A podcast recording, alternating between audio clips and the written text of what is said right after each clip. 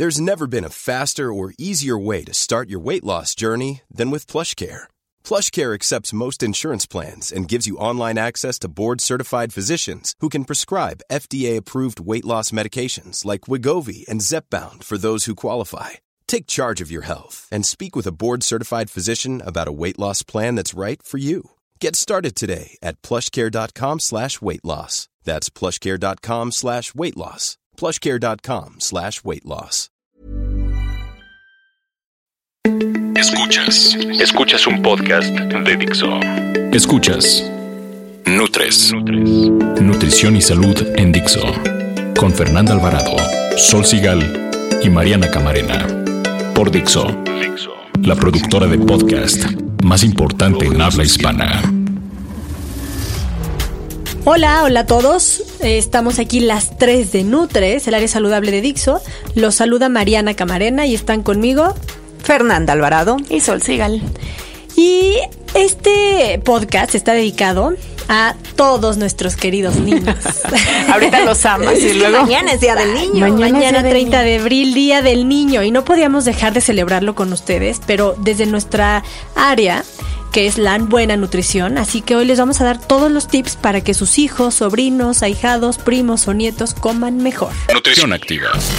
En la etapa escolar, eh, bueno, más bien desde la preescolar, como en estos dos a los seis años, es donde se empiezan a notar los primeros este, síntomas de fucha la comida y el niño melindroso y que no quiero comer. Y si no hacemos algo en esta etapa, eh, en es decir, en fomentar buenos hábitos alimenticios, vamos a tener niños llegando a los 12, 14 años ya adolescentazos con broncas serias de comida. Aquellos que la mamá le sigue partiendo la comida y le sigue quitando la cebollita y le sigue dando, o sea, un Pelando drama. las uvas. Sí, te lo juro. Y ya es el niño a punto de entrar a secundaria. Entonces, no, por favor, no. Eh, hay que instalar buenos hábitos. Hay muchas, eh, muchos tips que aquí se los vamos a dar. Y yo, yo antes de entrar al tema, eh, características importantes de estos niños melindrosos son aquel que no come verduras ni frutas, creo que es el principal, ¿no? Es que mi hijo de verdad no odia No las me come. verduras o no, no me come. No me come. Aquel que come tal vez de un solo color, que ahí podemos hablar tal vez de algún trastorno sensorial. Eh, si algo tiene texturitas raras, eh, no me lo como. Solo quiere comer los famosos carbohidratos, panes, pasteles, galletas, dulces, etcétera, o come siempre lo mismo. Es que solo desayuna hotcakes. Ah, es que solo come hamburguesas. Todos esos son síntomas y hay que tenerlos muy presentes para poder, eh, ahora sí que tomar manos a la obra y listo. Ni bueno ni malo. A ver, Fer, cuéntanos algunos de los tips que tú tienes. De hecho, tienes un blog muy bueno sobre esto. Sí, sí, sí. A mí me encanta hablar de esto porque justamente hace poquito estuve con un grupo de mamás que tienen pequeñitos preescolares y ahí es cuando dije, tenemos que hacer un podcast de eso urgente. ¿Por qué? Porque empiezas a ver que, que hay ciertos errores. Por ejemplo, yo creo que hablando de tres tips diría que hay que respetar el apetito del niño. O sea, no le tenemos que dar de comer cuando la mamá tiene hambre. Pero eso sí, lo que siempre les digo, si no tiene hambre, le van, no le van a dar de comer cuando él quiere, sino hasta la siguiente hora de comida, es decir, hasta la colación. Exacto. Entonces, bueno, otro tip sería que el niño debe comer lo mismo que la familia, pero en porciones más pequeñas. Odio esos menús infantiles, porque por lo general son nuggets, son Sí, cosas pizzas, empanizadas son cosas empanizadas. O sea, el niño tiene que aprender a comer desde que es chiquito. Desde que es chiquito tiene que aprender que come igual que el papá, ¿no? No hay menú infantil. Y el tercer tip, bueno, yo diría que realizar actividades que involucren a los niños en la selección y preparación de alimentos, sobre todo en las verduras y en las frutas. Fíjate que hay un estudio súper interesante que se hizo en la Universidad de Granada en 2011 y este estudio muestra que los niños pueden comer hasta 80% más verduras cuando se les permite elegir. Wow. ¿Esto qué quiere decir? Que si los llevas al supermercado, al mercado, está increíble a partir con tu hijo al mercado. Cuando los llevas al mercado y les dices, mira, y hasta puedes hacer como un tipo de, de dinámica ahí entre mamá, papá e hijos y de enseñarles, esta es la berenjena, esta es la manzana, esta es la zanahoria, ¿no? Diferentes colores y Oye. que ellos les provoques curiosidad. Sí, porque la otra vez veíamos un video, ¿se acuerdan de este chef famoso inglés, Jimmy Oliver, me parece que se llama? Que en una escuela llega y les dice, a ver, ¿qué es esto? ¿No? Y saca un betabel y Y nadie eso sabe. es una calabaza y veces ningún sí. niño Y sabía. aseguro que ni adultos saben a veces, ¿eh? Y es tristísimo porque ahí significa que el niño no está involucrado en la compra y en la selección de alimentos. Ese De es muy hecho, buen hay esta máxima, ¿no? En nutrición infantil, que es que los niños eligen cuánto y los papás eligen qué. Entonces, tú decides, tú involucras a los niños y a lo mejor pueden negociar un poco qué verduras les gustan y tal y cuánto se van a comer. Pero si los involucras, pues es más fácil, ¿no? O que ellos te digan, ¿sabes qué? Este sí me gusta, pero preparado de tal manera. Anda.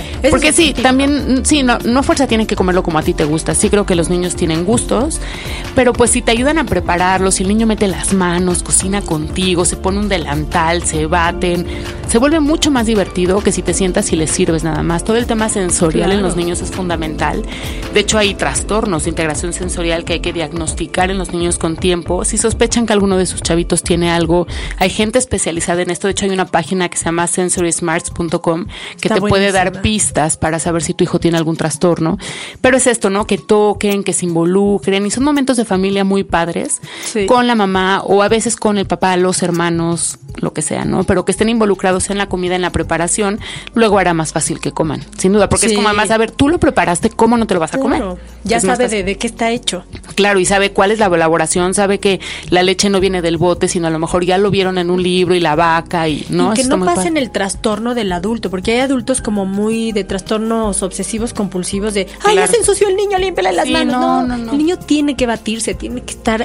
Claro, tiene que estar en, sí, y también depende de la edad, tendrán que aprender a utilizar cubiertos, los platos adecuados, ¿no? Pero también puedes de repente, por ejemplo, decirle a un niño, acábate la sopa porque hasta abajo de tu plato hay una sorpresa. Y a lo mejor hay un personaje o a lo mejor hay alguna, no sé, hay que ser muy creativo.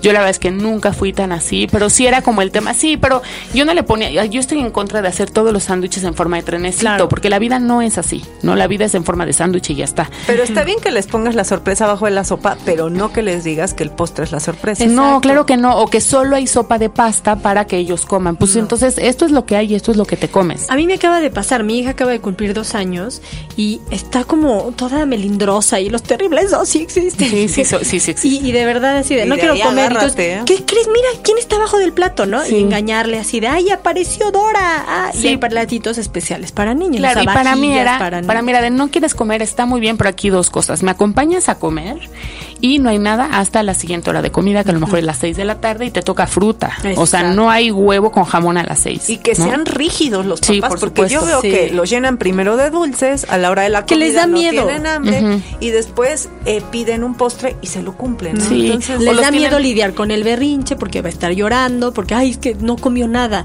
Pues no, perdón, pues no deberían morir de hambre. quitarse el miedo y pensar en la salud de sus hijos. Yo te voy a decir también, creo que tampoco es justo para los papás ni para nadie, porque a veces hay hermanos, hay una abuela, una tía, un invitado.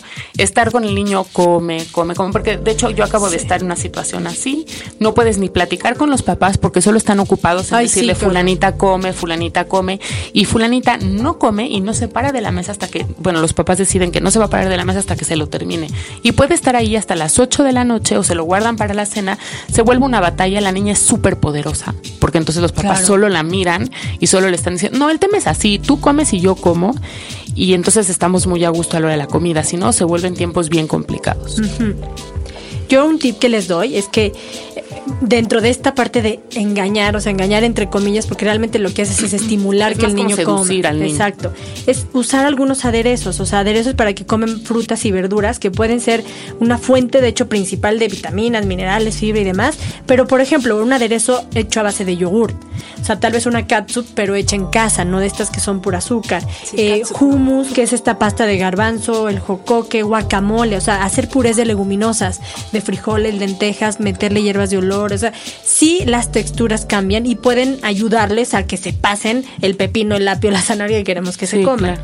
Otro que yo les doy es que si son niños amantes de los carbohidratos, como les decía, aquellos que solo quieren comer galletitas y panes, pues tal vez hace de esos carbohidratos algo más saludable, o sea, pues en vez de darle pan blanco es pan integral. Eh, añadirle un poquito, por ejemplo, de jocoque o como les decía, de alguno de estos aderezos. Eh, Utilizar arroz, pero ponerle un huevo frito tal vez, ¿no? Y la yemita que les gusta a veces a los niños. O plátano les- crudo, ¿no? Plátano frito. Exacto, o sea, hornear, por ejemplo, a veces panes que lleven un poco de calabaza molida o puré de zanahoria, utilizar ingredientes escondidos que aumenten el valor del carbohidrato. Y el último que yo les doy es que ya si su hijo de verdad este tiene mucha hambre, acuérdense que pues se va a comer lo primero que le des. Entonces, lo que de hecho lo comentamos en el podcast pasado, ¿no? La secuencia en la que presentas los alimentos es importantísimo. Entonces, pues que el primer plato no sea el arroz, la pasta o el pan, primero enfocarte un poquito a las verduras con algo de proteína y ya al final los carbohidratos. Sí, siempre. Y Creo si que comen, eso es ¿eh? muy importante. Si primero ofreces sopita de verduras o así, sí se le echan porque muertos de hambre. Exacto. En cambio, si el niño, ah, ya te va a hacer el berrinche porque lo que primero quería era la galleta, entonces ya no va a querer llegar a comerse el pollo o la carne o todo lo demás. Y agua sola, sentarse a comer con agua sola. Le sirven agua de fruta, se toma el vaso gigante de agua de fruta y olvídate de la comida. A mí me gustaría decir algo rapidísimo. Lo que venden en, en los supermercados con dibujitos de niños no necesariamente significa que sea saludable para el niño. Sí, es Ni porciones Por para ejemplo, niños. hay yogurts súper azucarados, pero como tienen a Bob Esponja, entonces ya se lo compran al niño, ¿no? Y el queso también, porciones el queso, enormes, queso amarillo que trae a la vaquita súper Y el queso amarillo, pues no sabemos que no es un alimento, ¿no? Entonces, bueno, sí tener Sí. en cuenta que no porque tenga dibujos bonitos es saludable para el niño. Bien, bien comer. Hay estudios que demuestran que podrías darle a un niño un alimento nuevo de 15 a 20 veces antes de que acepte probarlo por primera vez. La clave es repetir la exposición de forma neutral y sin pleito, sin forzar, sin regañar o hacer algún alboroto. Las 3 de Nutres. 3 de Nutres. Oye, Fer, y a ver, si el niño tiene este problema con las texturitas, ¿qué les aconsejas? Mira, a veces los niños rechazan un alimento y nada tiene que ver con el sabor, sino con la textura. Y de hecho los niños chiquitos tienen como un guacala hacia todas estas cosas aguaditas. Entonces a ellos les gusta lo crunchy, todo lo que truene. Entonces, bueno, sí como que procurar que, que, que sean, no sé, zanahorias, brócolis y hacerles como atractivo este tipo de, de alimentos, ¿no? Y para saber si les gusta o no, porque hay niños con gustos de todo, hay que preguntarles, preguntarle, ¿no? Si está chiquito, o sea, que, y ponerle varias texturas, estas texturas a este como arenosas, blandas, y ver cuál, con cuál se identifica más. Y bueno, pues de ahí ya procurar que las verduras sean así, ¿no? y dejarles que metan un poco la mano y eso. Yo creo que el Sí. tema es, si no comen frutas, no comen verduras, no tiene que ser tal cual así. Puedes a lo mejor hacer unas paletas Ándale. o hacer unos jugos, ¿no? A lo mejor un poquito de jugo de zanahoria y le metes otras verduritas y se lo das. Yo creo que hay que insistir. Los niños, si te ven comerlo, lo van a comer. Sí. El ejemplo arrastra. Y hay que estar ahí dándole vueltas, pensar, negociar con ellos qué tipo de preparación, arrastra. sin duda, qué tipo de preparación les late, ¿no? Y decir, ay, es que quiero con crema, no, vamos a ponerle mejor yogur. Ay, es que quiero gratinado, no, vamos a ponerle mejor, ¿no? Darles como opciones y finalmente van a crecer. La nutrición no está hecha en un día, está hecha en una vida. Entonces, si un día no come verduras, no pasa nada. Al día siguiente hay que insistir, hay que darles y poco a poco se van a ir atreviendo a probar y respetar sus gustos. Yo les cuento, por ejemplo, mi hija es fan del jitomate y a mí no me gusta. Y de todas maneras en la casa se prepara con jitomate, le compramos estos jitomates chiquitos que se come como así como uvas, aunque a mí no me te los gusta pide. y ella me los pide y yo se los compro y ya está. No tienen que comer exactamente lo que a nosotros nos gusta, ¿no? Sí, sí es cierto. Y prueben antes, ¿no? Digo, Sí, a ver, claro. está, cuando están en las papillas que la mamá quiere que se coma y les digo, ya la probaste. Está ¿Tú te horrible. comerías eso?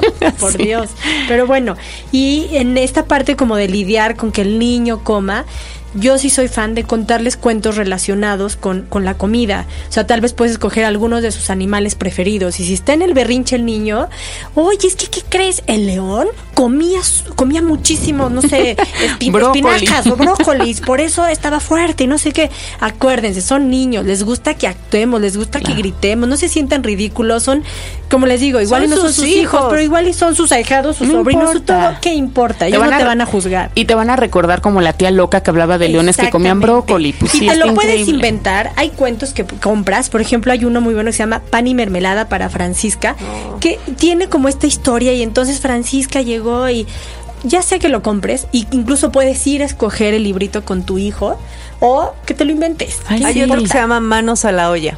Ay, Sí. Está padre. Nosotros tenemos una serie de 10 libritos chiquitos de diferentes alimentos y cada uno trae recetas, cuentos y una receta. no, Está- hay mucho, mucho, hay mucho, mucho. material. Y Sí. que se involucren, de verdad es súper importante. Sí, los niños piensan, parece que no, pero piensan.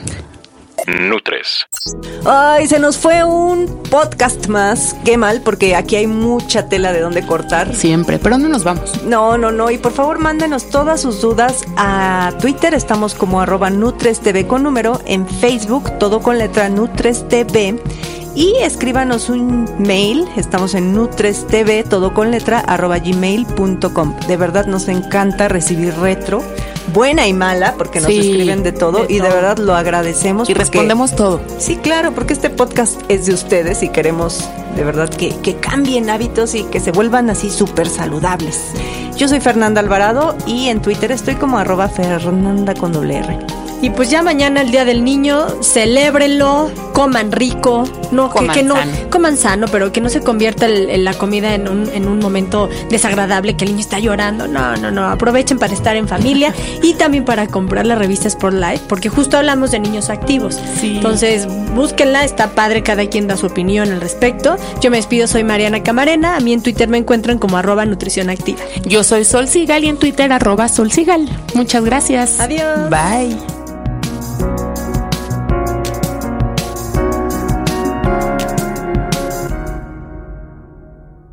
Dixo presentó Nutres. Nutres. Las opiniones expresadas en este programa no pretenden sustituir en ningún caso la asesoría personalizada de un profesional. Tanto las conductoras como Dixo quedan exentos de responsabilidad por la manera en que se utilice la información aquí proporcionada. Todas las opiniones son a título personal.